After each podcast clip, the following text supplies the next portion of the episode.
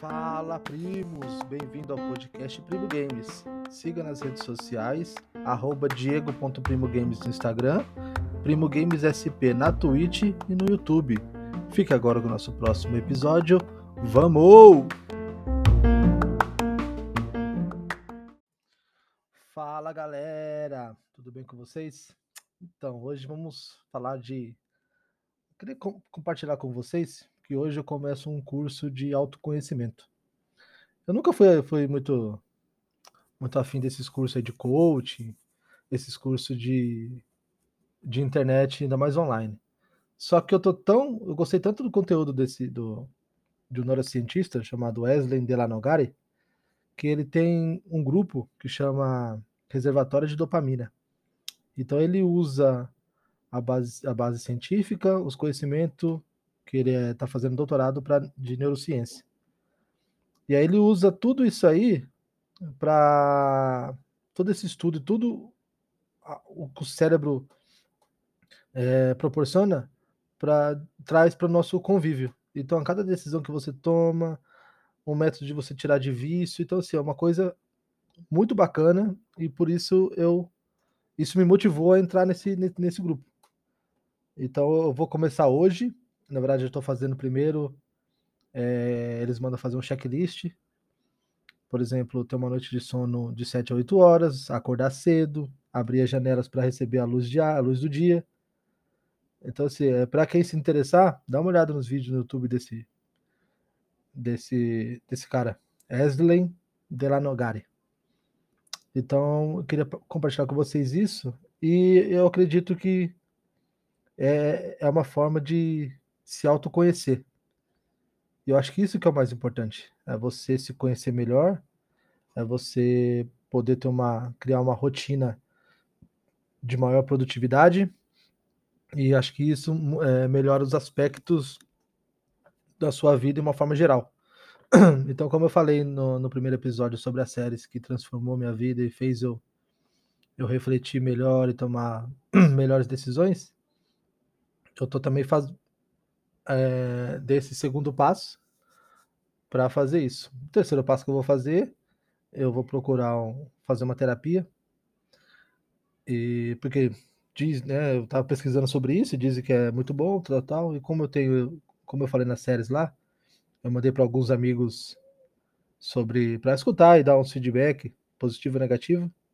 E aí eu tive uma resposta que é, para evitar falas negativas, então assim, é meio que eu falo com parece de uma forma rancorosa. Então acho que pode até ser devido ao que eu passei. E aí eu acho que segundo o que eu pesquisei, as terapias podem me ajudar em relação a isso. E baseado nesse, ne- desse autoconhecimento, hoje eu estava escutando o podcast do Maurício Meirelles e eu vi uma entrevista que ele fez com o Pyong Lee. E aí, falando sobre Big Brother, tudo. E aí eu tive a, a ideia de trazer esse tema para cá. Aí eu te pergunto, queridos ouvintes, hoje, se você recebe um convite para participar do Big Brother, você aceitaria ou não? Porque, meu, eu fico pensando, né? Falei, caraca, né, mano? Eu, eu, eu, eu gostava de Big Brother. Eu assisti muito. O que eu mais gostei foi o do. Acho que é o sétima, que era do alemão com o cowboy. Pra mim, o cowboy é o melhor, foi o melhor participante de todos. O Alberto, o cowboy. Que pra mim foi. A Globo lá manipulou as edições pra que o alemão se saísse como Santinha e ganhasse o programa. E, e eu fico perguntando, né, meu? Antigamente, beleza. Você, antigamente tinha, digamos, era mais. Eu acho que era mais porra louca. Porque mano, você falava palavrão pra caramba, e não tinha esse negócio de, de cancelamento que tem hoje. E hoje, qualquer coisa que você fala ali toma uma proporção enorme. Então, assim, tem é, até a motivação de você entrar fica diferente. Porque antes você praticamente entrava para, digamos, ser famoso, ser visto, e aí pegar uma boquinha de ator, ou potencializar o seu trabalho, dependendo da área que você trabalhasse. Hoje em dia, o que manda é você entrar e ganhar seguidor no Instagram.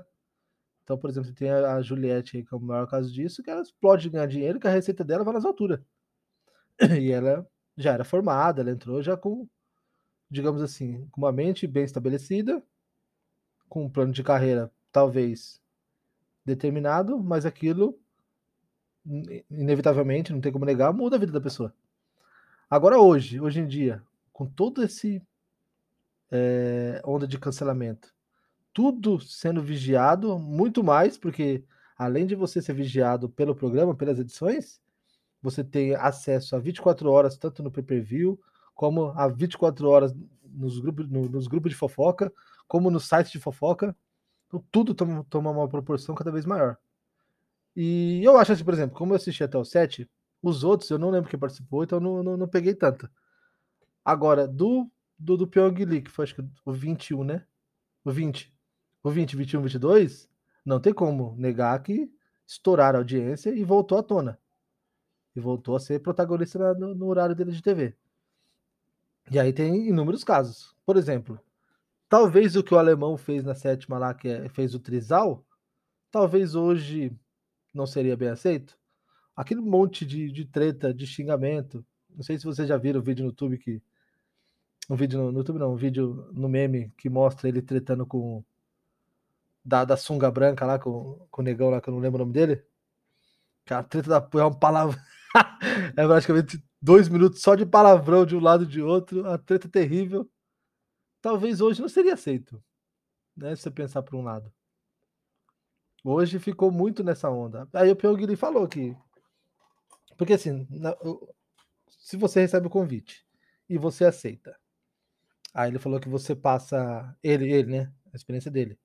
Passou quatro dias no hotel, sem televisão, sem celular, e não pode sair do quarto.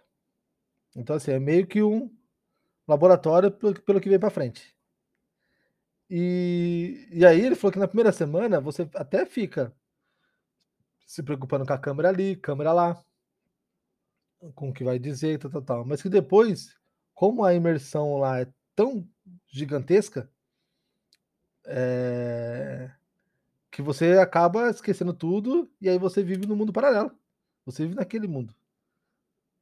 E aí eu te pergunto, você imagina se você, por exemplo, você tem alguns preconceitos hoje, mas que por, que por você viver em sociedade, você tem que ficar mais, mais, mais na sua.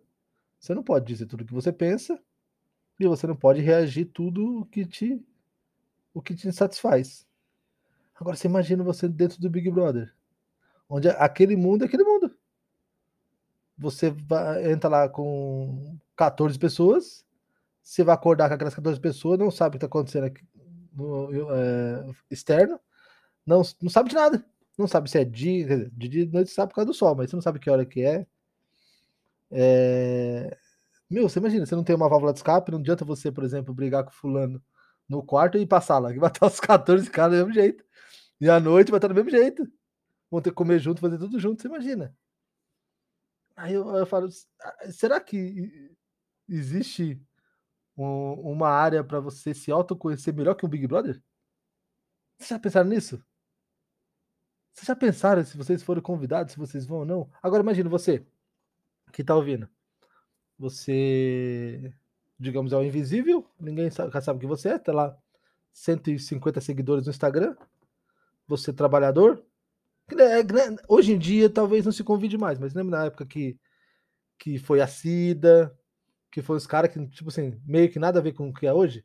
O cara trabalhava na firma, se cadastrou lá e foi convidado. Agora você imagina, o cara ganha R$ 1.500 por mês, tem 150 seguidores no Instagram, não faz conteúdo nenhum, vive aquela, aquela vida pacata dele, que ele foi condicionado, que ele foi doutrinado a ser, digamos, principalmente vida mais interiorana. Onde uma cidade pequena, geralmente você cresce, seus pais falam que você tem que crescer, é, estudar, fazer uma faculdade, trabalhar, comprar sua casa própria, casar, ter seu filho, e é isso. E viver, de, viver depois de 50, 60 anos, receber sua aposentadoria e é isso. Né? Agora você imagina aquele cara dentro do Big Brother. Aí ele tá lá, 150 pessoas no, no Instagram dele, Se ele for, por exemplo, interiorano lá com raízes mais é, conservadoras, aí ele vai ter acesso lá ao, ao, ao jovem, digamos assim, que ele, ele é homem, mas ele se sente uma mulher, tem lá 5 mil seguidores e não trabalha, vive lá com a mãe dele, tal, tal, tal. Aí aqueles dois, aquelas duas personalidades, duas pessoas com criações completamente diferentes, em, é, em mundos completamente diferentes, se colidindo lá a todo momento. Aí eu te pergunto, como, como que você lida nessa situação? Porque, mano, se você falar qualquer besteira, a sua vida aqui fora se transforma no, no, num grau que você talvez tenha que mudar de cidade, se você for preconceituoso, digamos assim, ao extremo. Se você for um radical. Mesmo que sua criação te condicione a isso. Não tem, não tem para isso. Agora virou crime. Você não pode mais falar que você, por exemplo, digamos que ele, naquele caso, ele, homem, se sente uma mulher e se sente atraído por você. Mas você fala, não, tá louco? Eu gosto de mulher. Tipo, os machos escrotão, eu gosto de mulher. Sai daqui, seu viado, caralho. Imagina. Acabou. Aí ele vai lá, vai ficar triste, ou talvez tenha uma. Ou talvez ele faça aquilo justamente para se fazer de vítima, para de repente é o objetivo dele no jogo. E aí você vem para aqui fora, você tá vendo você, sua família toda destruída porque você é um criminoso. E você pode ser preso lá dentro. Te levar diretamente pra cadeia. Vocês já pensaram nisso? Agora, se você for famoso, por exemplo, Carol Conkai, que teve o um exemplo, falou uma merda, e tá aí, ó. É excluída com quase 100%. Cance é, de, entrou com 8, mil, 8 milhões de seguidores, saiu com 2. e teve que dar um tempo até a poeira baixar. Então, assim, lógico que tudo tem os seus dois lados, positivo como negativo. E aí vem a, vem a pergunta: e aí você, diante disso aí, vale a pena você, de repente, arriscar tudo que você tem, mesmo que pouco? Arriscar tudo que você tem por, o, por uma experiência dessa? Porque se você for, se você é o cara do interior lá, do exemplo que eu, que eu dei, mas que o objetivo dele é entrar no programa, ganhar dinheiro para poder dar uma condição melhor com a família dele, será que ele vai ter condições psicológicas de suportar 90 dias enclausulado dentro de uma casa com 14 pessoas, geralmente diferente dele? Aí entra, entra as variáveis, né? Pô, se ele pegar uma, um, digamos assim, uma turma do programa que seja mais maleável, mais, mais tranquila, talvez fique mais fácil para ele. Agora, se ele entrar com 14 pessoas, geração, geração 2000, que acham tudo que ele faz abominável, vão colocar ele para Cristo. E aí, lógico, tem a edição do programa, que também vai de encontro a isso. Então, é complicado isso aí, né? A mesma coisa a celebridade. Igual o Pyong ele falou que numa, numa, numa projeção de porcentagem foi 20 80, 20 para ruim e 80 para bom. Aí o item que ele coloca como ruim é o item que eu tô que eu tô explorando aqui. É que, por exemplo, ele falou que mancha a imagem, né? Porque ele saiu de uma forma mais ou menos arrogante, porque foi graças à, à provocação que ele fez. Mas Agora, ele disse que fez isso muito em consequência do filho, então ele foi lá. Para quem não sabe, ele tinha uma treta lá com o Priori e com o Babu. E aí ele falou: Ah, já que você é forte, me coloca lá no, no, no paredão com ele, vamos ver quem vai ganhar, vamos ver quem vai ficar. E aí eu acho que isso o povo não gostou e acabou eliminando ele. Mas ele falou: não, que se ficasse, ele saberia que ele estava forte e que praticamente era só manter para ganhar o programa mas que se saísse também estava tranquilo, porque era o momento de ficar com o filho dele, queria aproveitar. Que ele veio pro programa com a mulher grávida. Então, assim, agora a gente vê que, digamos que o Breno tanto fez, tanto faz, mas ele já era uma celebridade, ele já tinha uma carreira, digamos assim, estável e com já projetos futuros. Agora, e o interiorano lá? Não tem como você fazer isso. Porque não sabe a dimensão de como tá, como foi. Então fica, porra, mano, é foda. Igual o Prior mesmo, o Prior causou lá, se, se isolou praticamente, porque achou todo mundo falso, isso aqui, tá, tá, tá, tá, tá, tá, mais ou menos como muita gente faz na, na, na, na vida. Como eu coloquei no, no, no podcast anterior, sobre série. Eu mesmo, depois que eu peguei alguns insights que fui pensando melhor sobre minha vida, me conhecendo, eu fui me afastando do, do povo. Então, assim, praticamente eu vivia oito horas com é meio de trabalho, e além disso, tinha os grupos das fofoca e a gente saía pra baladinha. Então, várias vezes eu tinha um convívio muito maior do, com esses meus amigos do que com a minha família. E mesmo assim, teve, teve as tretas, teve tudo isso. Agora, você imagina 14 pessoas, 24 horas, e isso sem tiver um celular para você desabafar com alguém, sem poder ouvir uma, uma música para relaxar, sem você poder ouvir um podcast ou fazer qualquer coisa. Meu, se você tá falando, tá sendo gravado. Se você tá falando, alguém tá te ouvindo, porque é uma casa. E, né? Meu, caraca, mano. Mas, meu, deve ser, deve ser muito louco.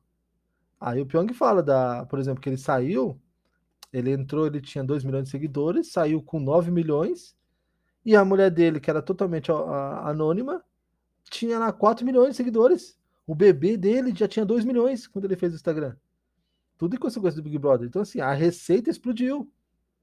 Digamos que uma renda mensal que varia lá de 30 a 40k, certeza que foi para 200, 300k. E isso por causa do programa. Aí até perguntaram para ele sobre sobre digamos essa, coisa de, de, ser famoso. Porque eu, eu, Diego, não não, não, não lembro do Pyong antes do BBB. Então ele, fala, ele falou que trabalhou no SBT como mágico, depois ele começou a fazer é hipnólogo que chama, as hipnose, e aí ele fez o canal no YouTube, não deu certo, depois fez outro, tá, tá, tá. Mas eu acho que é incontestável a visão e a exposição que o Big Brother de uma TV Globo faz. É gigantesco. Eu acho que para todos os participantes é a vida antes e depois do BBB.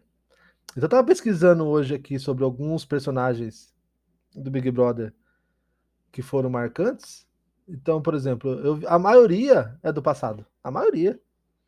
Então, por exemplo, você tem o Bambam, que até então tinha sido o que o único dos ex-BBB que tinha é, multiplicado o valor do prêmio. Então eu lembro que ele ganhou um milhão e até o 2020, se eu não me engano, ele estava com 5 a 6 milhões. Então você tem o Domini, que ganhou o Big Brother, que, teve, que era da edição do Sabrina Sato, e que agora, se eu não me engano, ele é revendedor da Renaudet, lá na, na, na cidade dele. Tinha perdido tudo, Aí você tem o, o, Max, o Max da Francine, que é da edição, acho que 9. Que ele tentou vender, tentou fazer tipo um curso de assessoria para aspirantes de BBB. Aí a sacada é legal, mas não virou, não virou. Então imagina, você tá você tá lá, aí você, você se candidata a Big Brother esse ano. Aí você fala, meu, eu acho que eu vou convidar, eu vou ser convidado. Então eu vou tentar fazer com, com o Max aqui algum um curso preparatório até para se fosse chamado para entrevista tal, tal, já tá na bala para fazer. E aí a Francine tá fazendo programa na, na, na Transalouca, na, na, na, Transamérica. E aí tem o alemão, que agora ele é empresário surfista. E ele trabalhou na Globo por um tempo como repórter tudo. Tem. Qual que é o outro que eu vi evidência? Ah, a Mariana Felício. Acho que é do terceiro ela. Que ela era cogitada a ser a ganhadora, mas não ganhou. Inclusive, eu, a conheci pessoalmente. Eu trabalhava numa loja de sapato lá em São José dos Campos e ela foi minha cliente. Aí ela, inclusive, relatou lá que ela tinha comprado uma, uma franquia da, de uma marca de sapato. E aí colocaram na cabeça dela que ela tinha que comprar um monte de sapato. E aí chegou, não vendeu, o estoque ficou parado e quebrou ela. E aí ela teve que sair da casa dela, tipo, colocar os carros na picape e sair vendendo, porta a porta. Então você tem uma puta experiência de vida, ela, pelo que ela falou. E, meu, vendia joia. Ela, ela tinha uma loja de, de semi-joia lá na, dentro da cidade. Então, assim, ela aparentemente, eu não conheço profundamente, né? Mas aparentemente ela é uma guerreira, batalhadora. E, meu, como todos nós, vem, vem batalhando aí. Não teve muita. Não pegou muitas glórias. Mas aí teve caso de sucesso, né? Sabrina Sato estourou. Tem aquela Juliana Alves estourou. Tudo isso, acho que só Sabrina, só Sabrina, né? Não, a Grazi.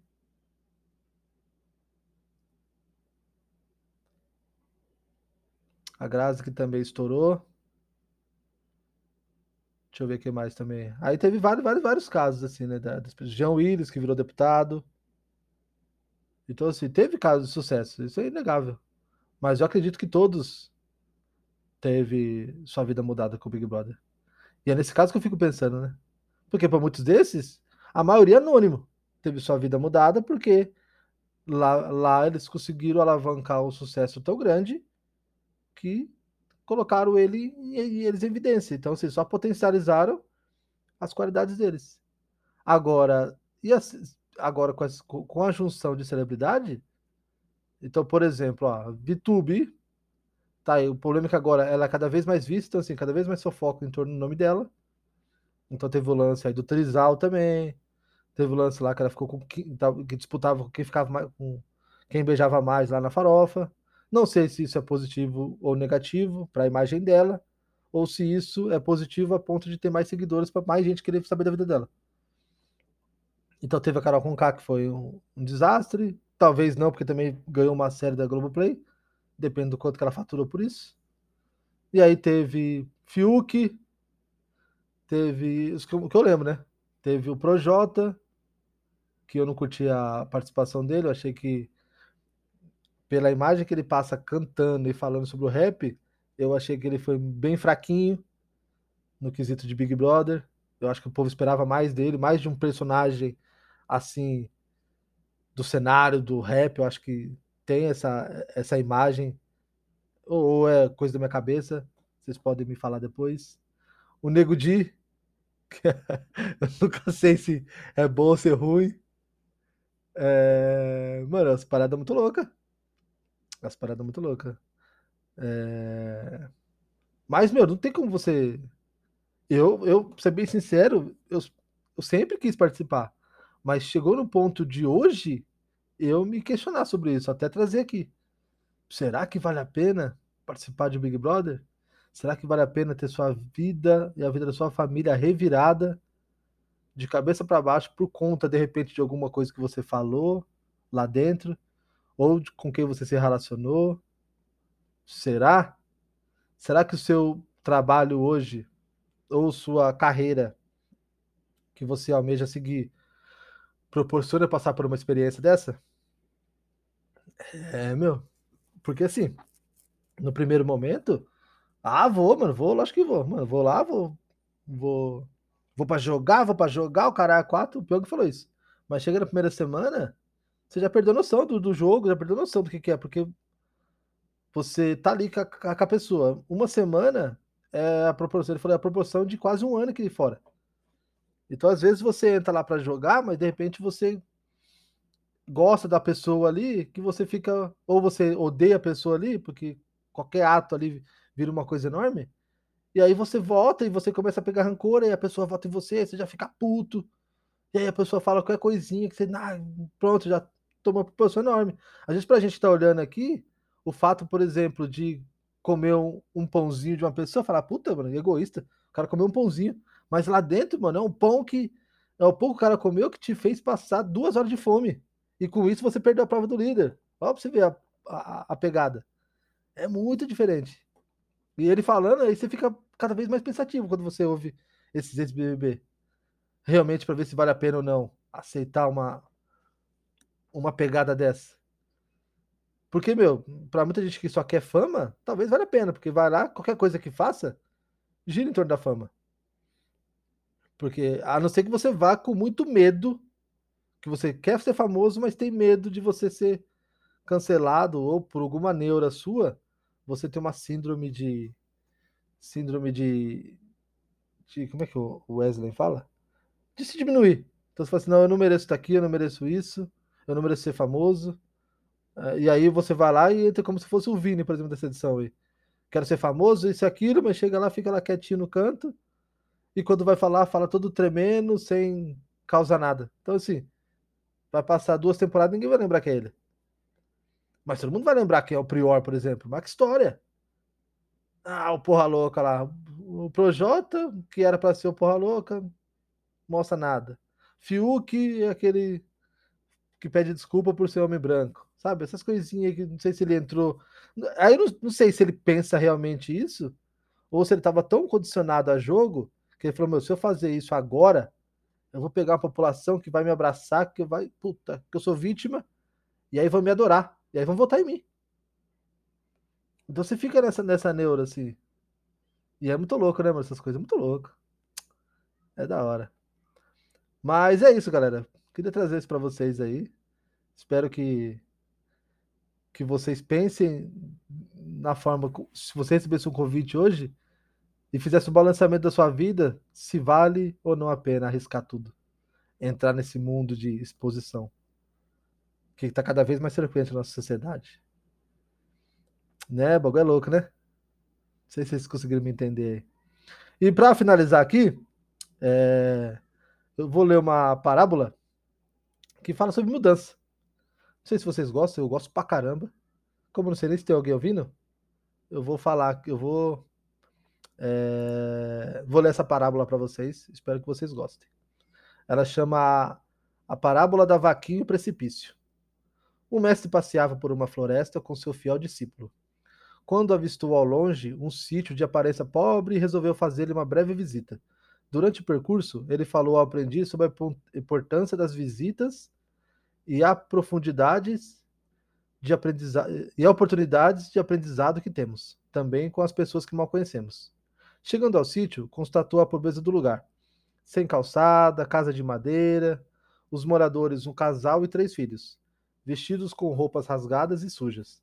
Então aproximou-se do senhor e perguntou: Neste lugar não há sinais de ponto de comércio e de trabalho. Como sua família sobrevive?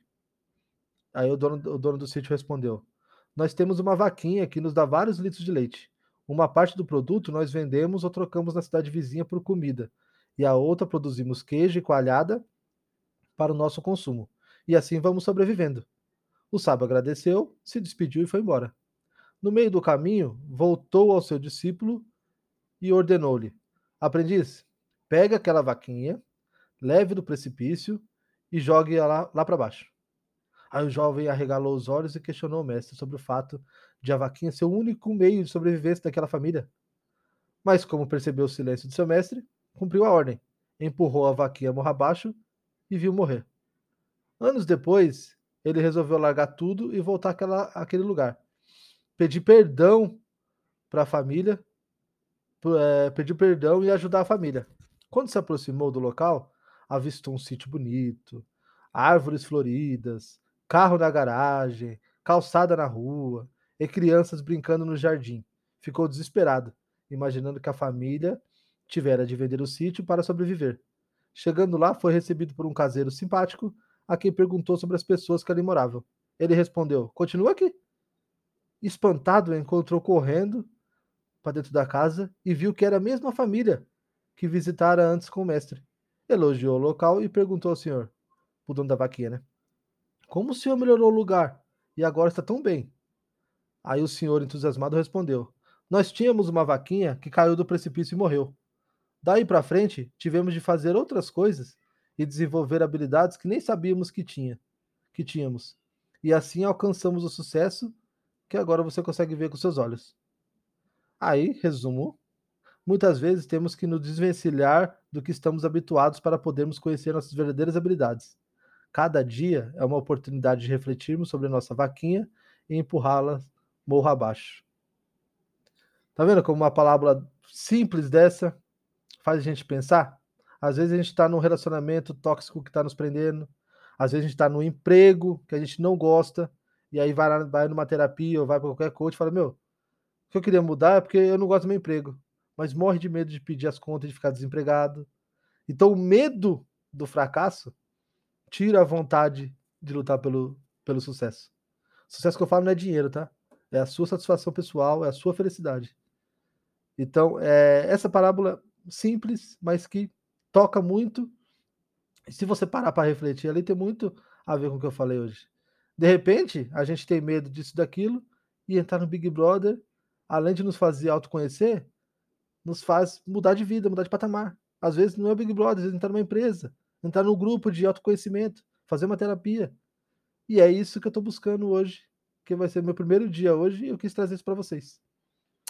Então, agradeço aqui, obrigado, e segue a gente aí para mais podcast.